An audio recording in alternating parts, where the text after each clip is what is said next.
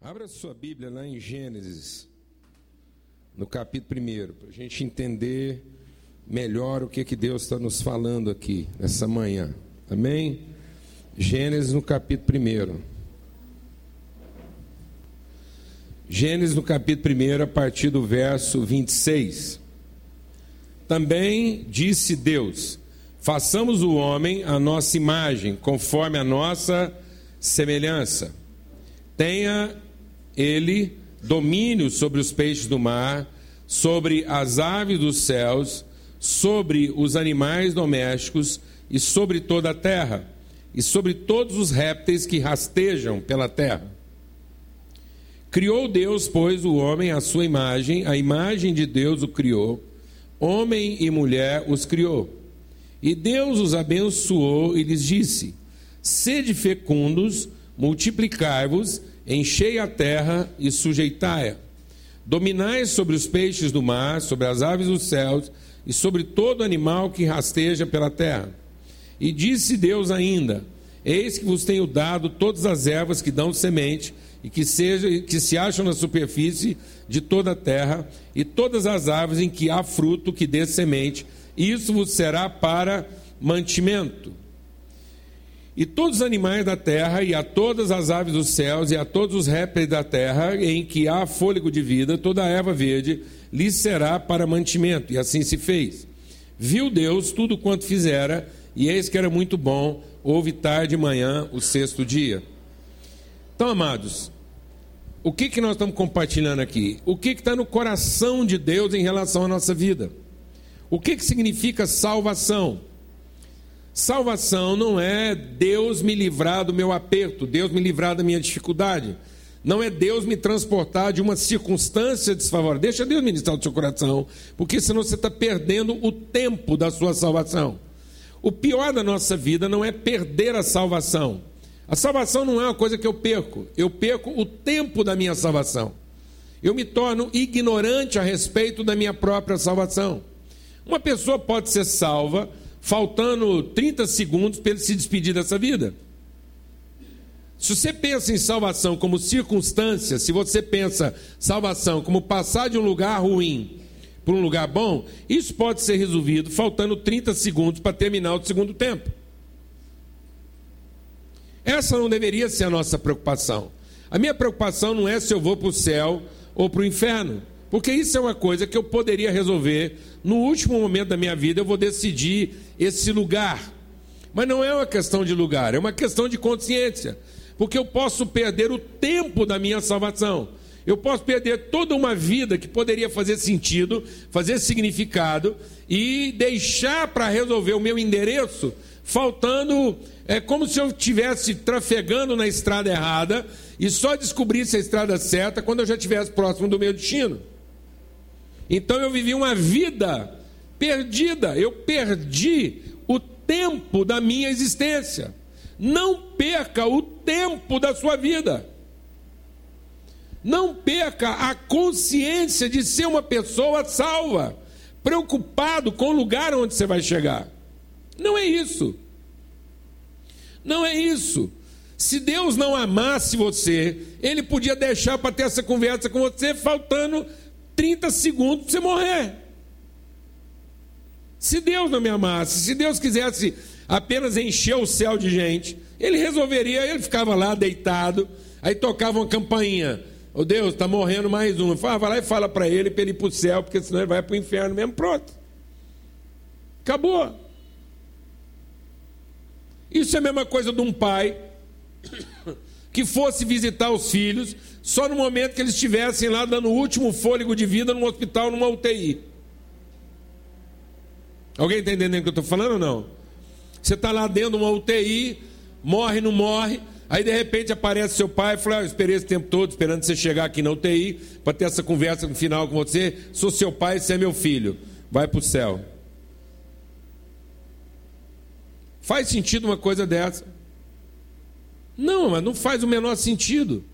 Não faz o menor sentido receber uma notícia que podia transformar nossa vida, podia encher nossa vida de encanto, de beleza, de realizações, de frutos, de bênção. E isso vinha o quê? No último momento? Não é nada disso.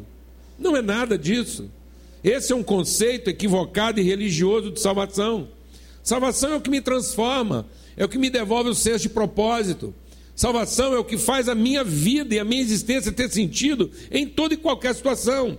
Paulo, quando entendeu a salvação de Deus na vida dele, ele disse assim: agora que eu sou um homem transformado e que a graça de Deus me basta, eu aprendi a ser uma pessoa contente em toda e qualquer situação. Aprendi a ser contente. Então hoje, se está faltando tudo, eu estou contente. Se eu tenho tudo, eu estou contente porque eu aprendi a ser uma pessoa bem resolvida em toda e qualquer situação. Ele é um cara salvo. Salvo do que? Exatamente da circunstância. O que, que está impedindo você de viver um grande projeto de salvação? É porque você está concentrando toda a sua espiritualidade em resolver uma situação, seja ela qual for. Seja a situação do seu casamento, da sua empresa, da sua vida, da cidade que você mora, de uma conjuntura. E aí a gente fica usando a nossa espiritualidade para dizer: Deus, me livra dessa situação me livra de um casamento ruim, me livra de uma empresa falida, me livra de uma cidade violenta, me livra disso, me livra daquilo, me livra daquilo outro. Isso não é salvação, amado. Isso é o oposto da salvação. Não é salvação em querer ter uma circunstância mudada. Eu preciso ter o meu entendimento transformado e entender que Deus me fez para ser um semelhante dele, para ser uma expressão da sua virtude Deus me fez para servir a um propósito e não para me servir das circunstâncias. Eu não sou alguém para ser servido. Deus não nos fez para sermos servidos. Deus não nos fez para que nós o servíssemos como Deus. Por isso que Deus não nos chama mais de servos. Porque o que é a característica de um servo? É entregue para ele um serviço sem que ele comungue, sem que ele partilhe, sem que ele conheça, sem que ele tenha relação com aquilo que está no coração, na mente de quem o contratou para aquele serviço. Deus disse: não, eu tenho chamado vocês de amigos. Que, por que, que Deus está falando que nós somos seus amigos? Porque Ele quer que nós tenhamos uma harmonia uma relação harmoniosa com o propósito dele. E o propósito dele é servir pessoas, é ser um doador, é ser um abençoador. Então Deus está me chamando para ter uma amizade, para ter uma harmonia, para ter uma consciência da natureza que me gerou, e não para que eu me beneficie dela para buscar minha própria salvação. Então Deus está dizendo assim: olha, vamos fazer o homem de modo que nessa conjuntura, de modo que no meio do universo criado, o homem seja a expressão nossa. Se alguém quiser saber a razão de tudo isso, ao olhar para um homem que está em harmonia conosco, todo mundo vai saber o sentido da vida. Por que, que as pessoas perderam o sentido da vida? Porque o mundo perdeu a representação de Deus. E nós ficamos apenas com a percepção do poder de Deus. O dia, presta atenção, na coisa mais simples, meu Deus do céu, na coisa mais simples, mais simples, que era pegar uma maçã ou manga, eu particularmente acho que era uma manga, talvez, o fruto proibido lá. Porque maçã você consegue comer e ninguém saber que você comeu, mas manga é difícil. É difícil expor uma manga madura e ninguém ficar sabendo. Talvez o fruto proibido possa ser uma mexerica, até porque já recebe nome de, de, de coisa pecaminosa. Qual é o fruto que tem nome de pecado? Não é maçã, é mexerica. Porque isso é pecado, fazer mexerico, contar para os outros. Tem umas mexerica que é do demônio mesmo, quer dizer, mexerica enredeira. Ah, essa é o Satanás. Essa é o Satanás. Então, entendeu? Tem nome de dedo duro, de traição, que trem assim. Então, deve ter um negócio assim mais denunciante, não tão, tão assim, né, tão aristocrata igual a maçã. Eu acho que era um trem mais bagunçado. Enfim, mas desde o momento que a pessoa foi lá e pegou aquilo como um tomador, se você olha para a vida como um tomador, pronto, isso é o pecado. O pecado é eu perder o significado da minha própria identidade, da minha própria vocação. Por que, que eu estou aqui nesse mundo? Por que, que Deus me fez? Ele me fez para que eu fosse um semelhante dele, para que eu desfrutasse uma semelhança, para que em qualquer ambiente em que eu estivesse, eu fosse um abençoador, alguém que tem algo para oferecer. Por isso a palavra de Deus diz que Jesus, sendo em semelhança de Deus, não tomou, não foi um tomador. Jesus não quis garantir para si essa semelhança, pelo contrário, ele se esvaziou de todos os seus direitos como Deus, ele abriu mão de todas as suas prerrogativas como Deus, ele abdicou de todo o seu status de divindade e se esvaziou para ser achado em figura humana, assumindo a forma de quê? De servo. Então, quando a palavra de Deus diz: "Eu quero que a minha semelhança tenha uma forma, tenha uma imagem", esse homem criado por Deus tinha que ter uma imagem de servo, de alguém que serve, de alguém que dá, de alguém que oferece, de alguém que é abençoador. Por isso que Deus, ao criar o homem, a primeira coisa que Deus fez foi o que? Abençoá-lo. Você pode observar que na criação toda, o único ser que recebeu a prerrogativa da bênção antecipada para um propósito é o homem. Deus os criou e os abençoou e disse: Deus não mandou a galinha fazer nada. Deus mandou a galinha fazer alguma coisa? Deus mandou o frango fazer alguma coisa? Não falou nada com o frango. Deus colocou o frango lá e falou assim: é frango. Deus colocou a maçã lá e eles não têm obrigação nenhuma, não tem, não tem consciência de propósito. Frango é frango.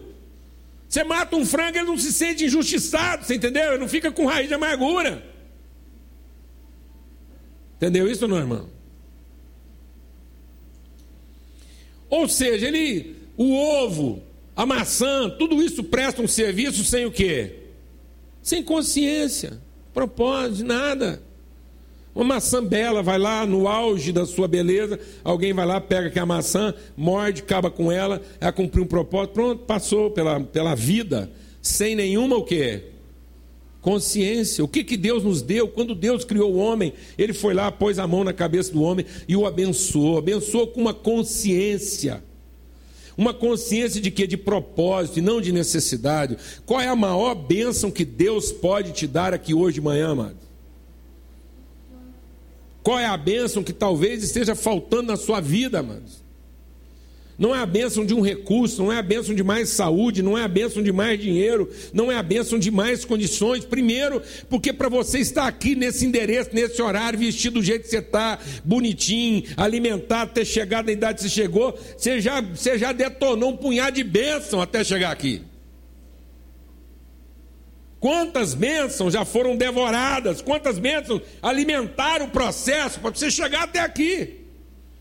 Com esse status, com essa condição, com essa clarevidência, com essa possibilidade de entendimento,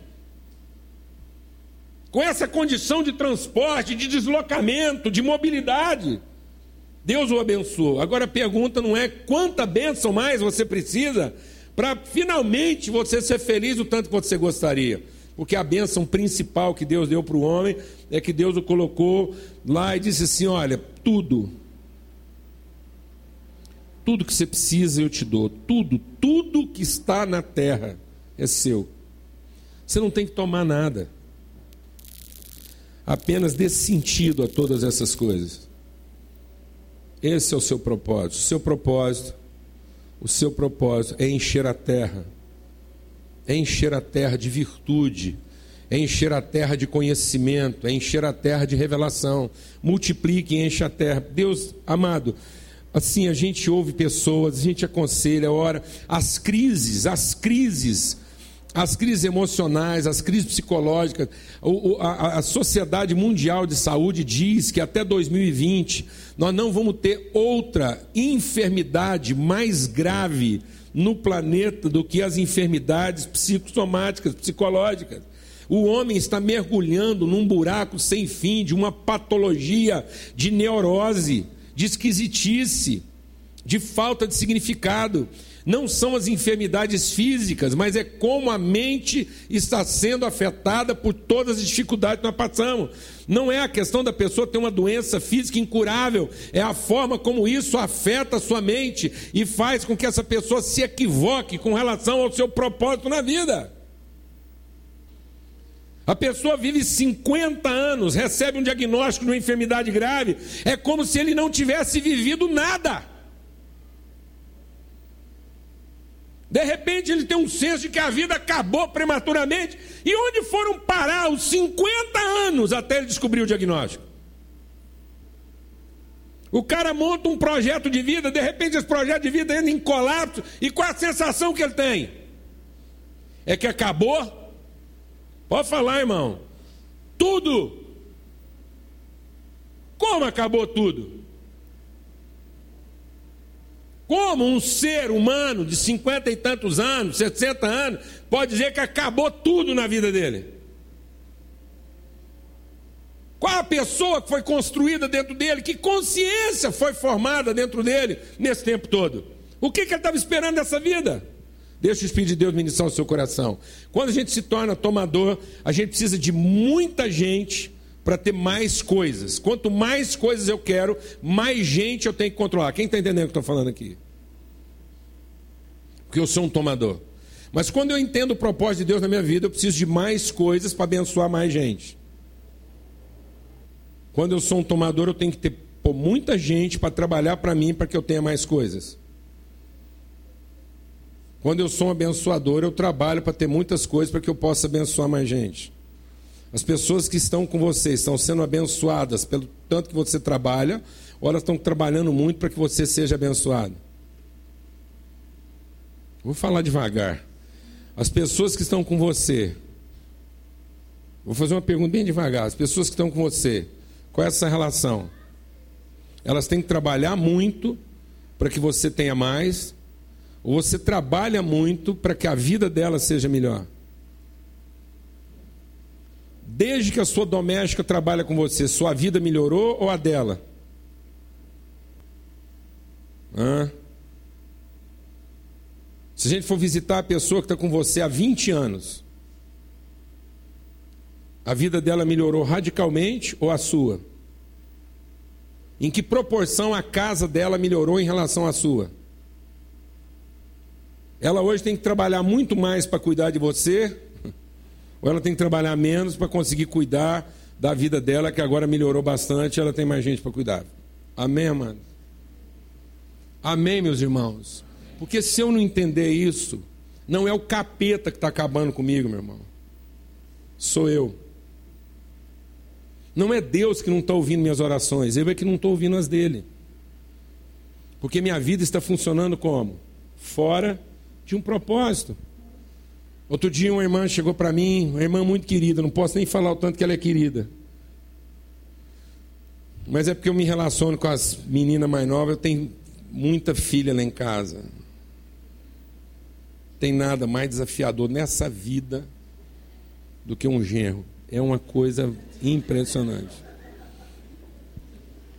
Nora já é um desafio, mas genro é assim, é a sublimação.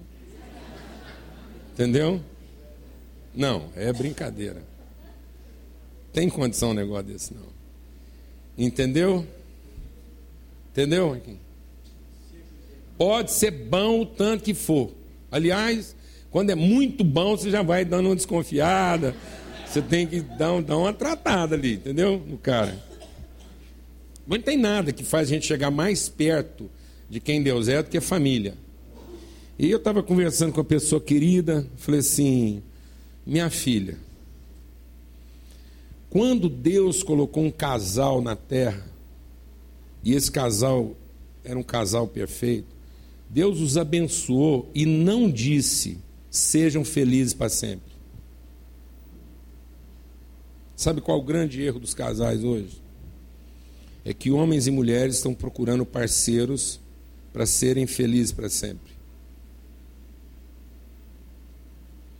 E Deus não abençoa um casal para ser feliz para sempre. Deus não disse, vocês estão abençoados, sejam felizes para sempre, daqui a alguns anos a gente volta para conversar, ver se dá para fazer alguma coisa desse casamento. Deus abençoa um casal para um propósito. Sabe por que, que os casamentos hoje não funcionam? Porque eles são formados a partir das nossas carências e não a partir da nossa consciência de propósito. Homens e mulheres se casaram apenas para ser o quê? Feliz um com o outro. E não porque aquilo se harmonizava dentro de um propósito. Qual era o propósito dessa união? A não ser fazer os dois felizes, nada mais egoísta, nada mais fora de propósito. Aí depois de tanto procurar felicidade, depois de ter passado por tantos momentos de felicidade, depois de 30, 40 anos de casado, eles continuam percebendo que não tem o quê? Propósito. E que mais?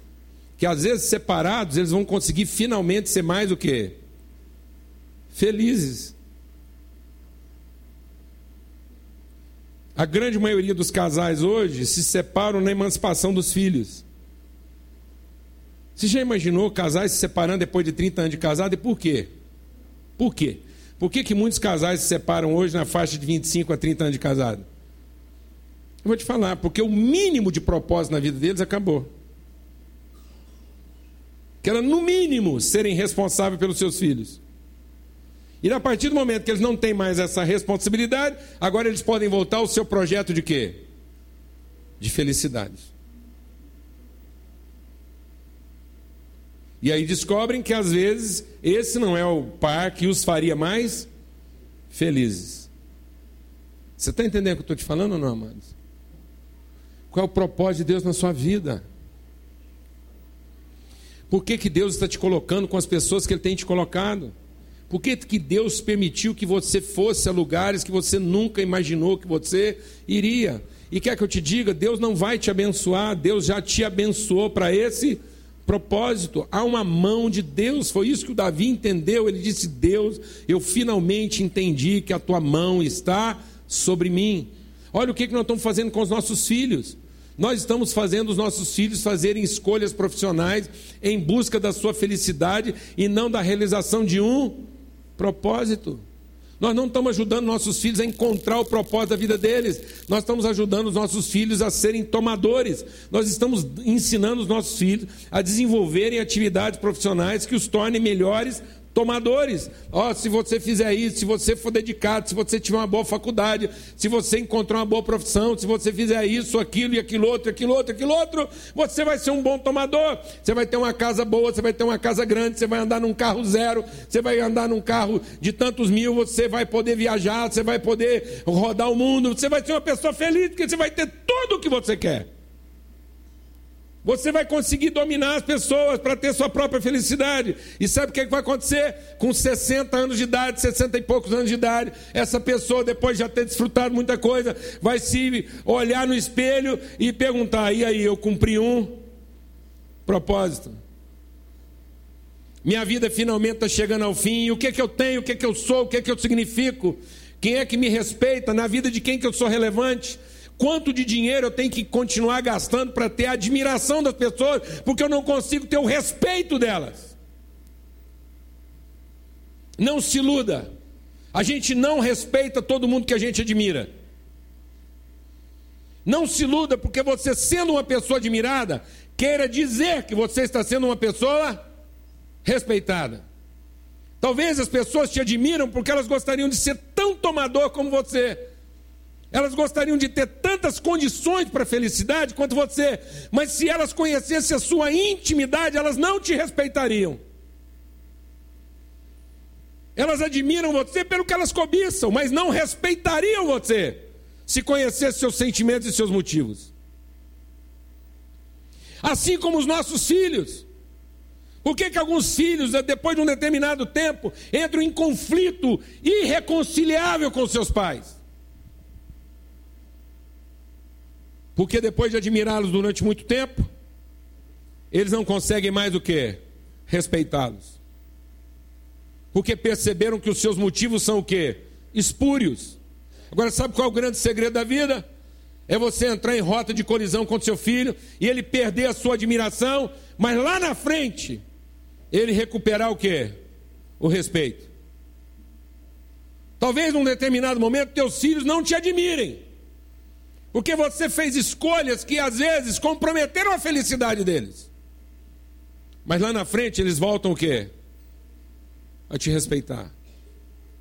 Porque entenderam que a sua vida faz sentido e é disso também que eles estão à procura de um significado. Amém, meu irmão? Em nome de Jesus. Em nome de Jesus. Deus não abençoou você para que você fosse feliz para sempre. Deus abençoou você para que você cumprisse um propósito. E isso vai trazer sua felicidade. Não é uma pessoa feliz que está em condições de encontrar um propósito, mas é uma pessoa que encontrou o seu propósito, que agora tem todas as condições de finalmente ser o quê? Feliz. Não queira ser feliz primeiro para depois encontrar o verdadeiro sentido da sua vida. Não queira ser uma pessoa mais abençoada para finalmente se entregar ao verdadeiro propósito da sua vida. Se entregue ao propósito da sua vida. Tenha coragem de buscar de Deus, fazer essa oração aqui hoje de manhã, dizer: Deus, venha sobre mim o teu reino e faça-se na minha vida a tua vontade. Eu quero ser alguém harmonizado com a tua vontade. Eu quero ser alguém parecido contigo. Eu quero estar inserido dentro de uma vocação. Deus, antes de eu me aborrecer tanto com o meu casamento, antes de eu me aborrecer tanto com a minha empresa, Deus me devolve nesses lugares o meu senso de propósito, significado. O Senhor já me abençoou. Eu não preciso de um casamento para ser abençoado. Eu não preciso de uma empresa que funciona para ser abençoado. Eu não preciso, não, Deus. Eu fui abençoado com um casamento que talvez não funcione. Eu fui abençoado com uma empresa que talvez entre em colapso. Exatamente porque tem alguém abençoado ali, nós vamos conseguir reencontrar o seu destino. Em nome de Jesus seja um instrumento de Deus, seja aquilo que Deus quis fazer conosco, depois de tudo pronto, Deus colocou o homem na terra para que o homem desse sentido a todas essas coisas. E o sentido dessas coisas todas não é nos fazer felizes, amados. O sentido dessas coisas todas é para que ao lidar com essas coisas, eu encontre o propósito de Deus na minha vida. Eu entenda finalmente que Deus nos colocou aqui para sermos parecidos com Ele para desenvolvermos a nossa consciência ao final da nossa vida, eu dizer, puxa, eu realmente me pareço com meu pai, e eu consigo me parecer com ele nisso, nisso. Em que, que você se parece com Deus? Você já consegue perceber algumas características de Deus na sua vida? Como paciência, por exemplo. Como longanimidade, por exemplo. Você não desiste facilmente. Você não recua facilmente. Você não perde a paciência facilmente. E essas características de Deus vão sendo formadas através de você. Você não perde a esperança facilmente. Você não se irrita facilmente. Amém, amados? Glória a Deus. Glória a Deus, em nome de Jesus. Em nome de Jesus. Você não, não olha para as pessoas e se sente prejudicadas por elas facilmente. Você não pega lá um punhado de gente ao seu redor e fica lá fazendo planos de como essas pessoas vão trabalhar para você. Tem uma visão diferente. Tem uma visão diferente do seu dia. Entenda que quando você Deus te coloca com pessoa, é para que você seja a luz da vida delas. Você é a referência delas. Você é o pai de cada um dos seus funcionários. Você entendeu isso, meu irmão? Eles não estão lá para trabalhar a sua felicidade. Deus te deu a oportunidade de ser referência de vida para uma multidão de pessoas. Eles podem descobrir, o casamento deles pode ficar melhor através de você. O futuro deles pode ficar melhor através de você. Aí eles podem ter mais esperança porque encontraram você. Eles podem voltar para casa e tratar a família deles melhor, porque encontrou com você. Um único encontro com você e a vida de alguém pode ser transformada. Dez minutos com você. Isso pode significar uma esperança eterna na vida de alguém. Em nome de Jesus. Em nome de Cristo Jesus, o Senhor. Porque deixa eu te dizer uma coisa não continue a gastar o tempo da sua salvação. Não deixe para descobrir lá no céu. Você chegar lá no céu e descobrir e falar assim, sabe de uma coisa?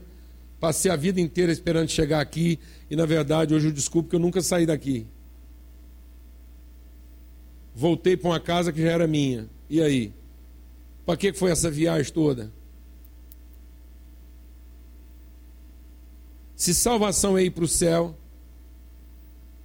e se é lá que mora o nosso Deus e Pai, então para que uma viagem tão comprida? Por que, que um dia Deus nos colocou para fora de casa? Hein, meu irmão? Por que, que um dia Deus nos colocou para fora de casa? Para que eu aprendesse, para que eu trabalhasse as virtudes, para que eu administrasse a vida na perspectiva de um filho e não na perspectiva de um servo. Amém? Em nome de Cristo Jesus, recebe isso hoje. Recebe, se apropria disso. Se apropria disso. Não fique lidando com a vida de forma vitimizada. Não fique olhando para a vida pelo que ela ainda pode dar para você. Não continue trabalhando pelo que você ainda pode receber. Você entendeu isso, meu irmão?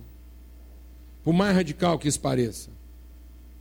Não continue trabalhando pelo que você ainda pode receber. E vou te dizer uma coisa: você vai trabalhar com mais alegria, você vai trabalhar com mais disposição, você vai trabalhar com mais significado e mais, você vai receber muito mais do que você já tem recebido até hoje. Porque para quantas mais pessoas você tiver que cuidar, tantos mais recursos Deus vai colocar na sua mão. É assim que funciona. Porque foi para isso que Deus nos abençoou. Deus nos abençoou e disse: é seu. Agora faça isso funcionar para quem? Para as pessoas. Faça isso funcionar para as pessoas.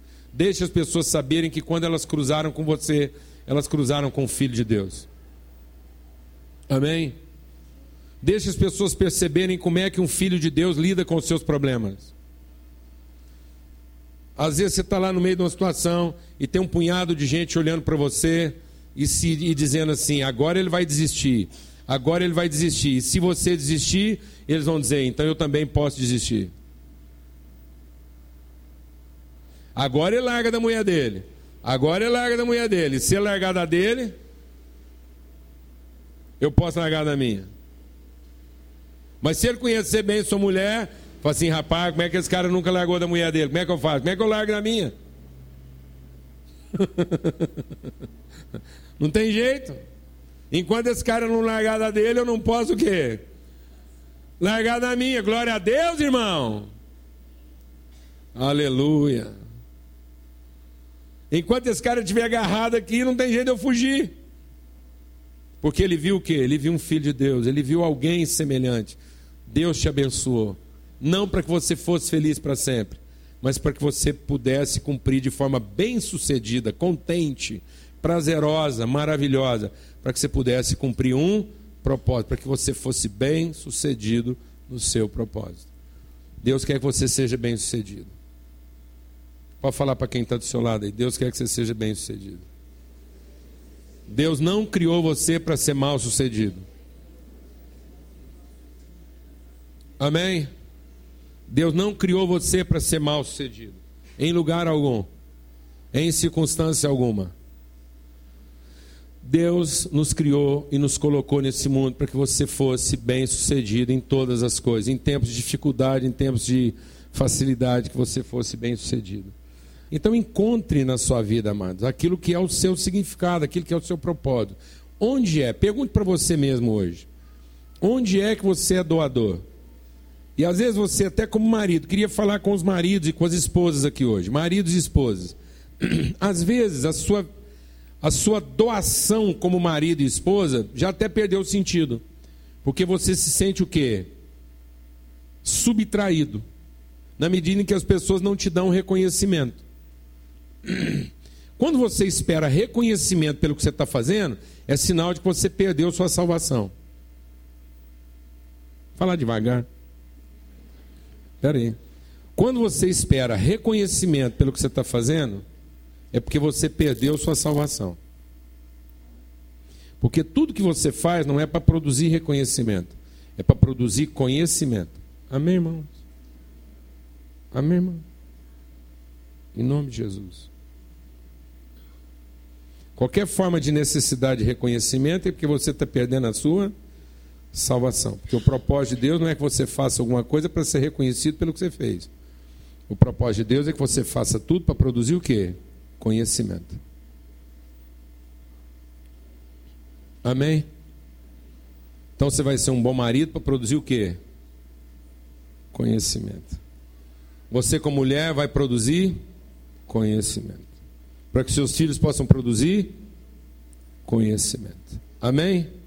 Vamos ter uma palavra de oração. Senhor, muito obrigado por essa manhã, por esse dia. Obrigado aqui pelo testemunho do Gebrim, esse empenho dele incansável de distribuir, de evangelizar, de abençoar. Obrigado que ele tem passado por situações assim desafiadoras, por, por o que aquilo que o mundo diz por perdas difíceis, mas ele tem aberto a boca para louvar o teu nome, bem dizer o teu nome e revelar gratidão, ó Pai. Muito obrigado. Obrigado mesmo pelo empenho e pelo esforço. Senhor, queremos suplicar por todos os nós, todos nós aqui, para que a gente entenda quanta bênção, quanta bênção o Senhor já depositou sobre a nossa vida. Para que nós sejamos abençoadores. Para que a gente possa, Deus, é, frutificar, multiplicar, encher a terra de virtude e bênção em nome de Cristo Jesus. Faça com que a gente tenha olhos para as pessoas que trabalham conosco, para que a vida delas seja sempre melhor. Sempre melhor. Não que elas tornem a nossa vida melhor, mas que a gente torne a vida delas melhor. Em nome de Cristo Jesus, pelo sangue do Cordeiro. Que elas não estejam escravizadas às nossas carências, mas que elas sejam emancipadas pelas nossas virtudes em nome de Cristo Jesus. Nós não queremos escravizar ninguém às nossas carências, mas queremos emancipá-las com as nossas virtudes. Que a gente tenha filhos emancipados, amigos emancipados. Que em nada nessa vida a gente esteja procurando reconhecimento, mas que em todas as coisas nessa vida a gente possa estar produzindo conhecimento. Em nome de Cristo Jesus pelo sangue do Cordeiro, ó Pai. Pelo sangue do Cordeiro. Que o amor de Deus, o Pai, a graça do Filho, a comunhão do Espírito Santo seja sobre todos. Que todos saiam daqui como abençoadores. Em nome de Cristo Jesus.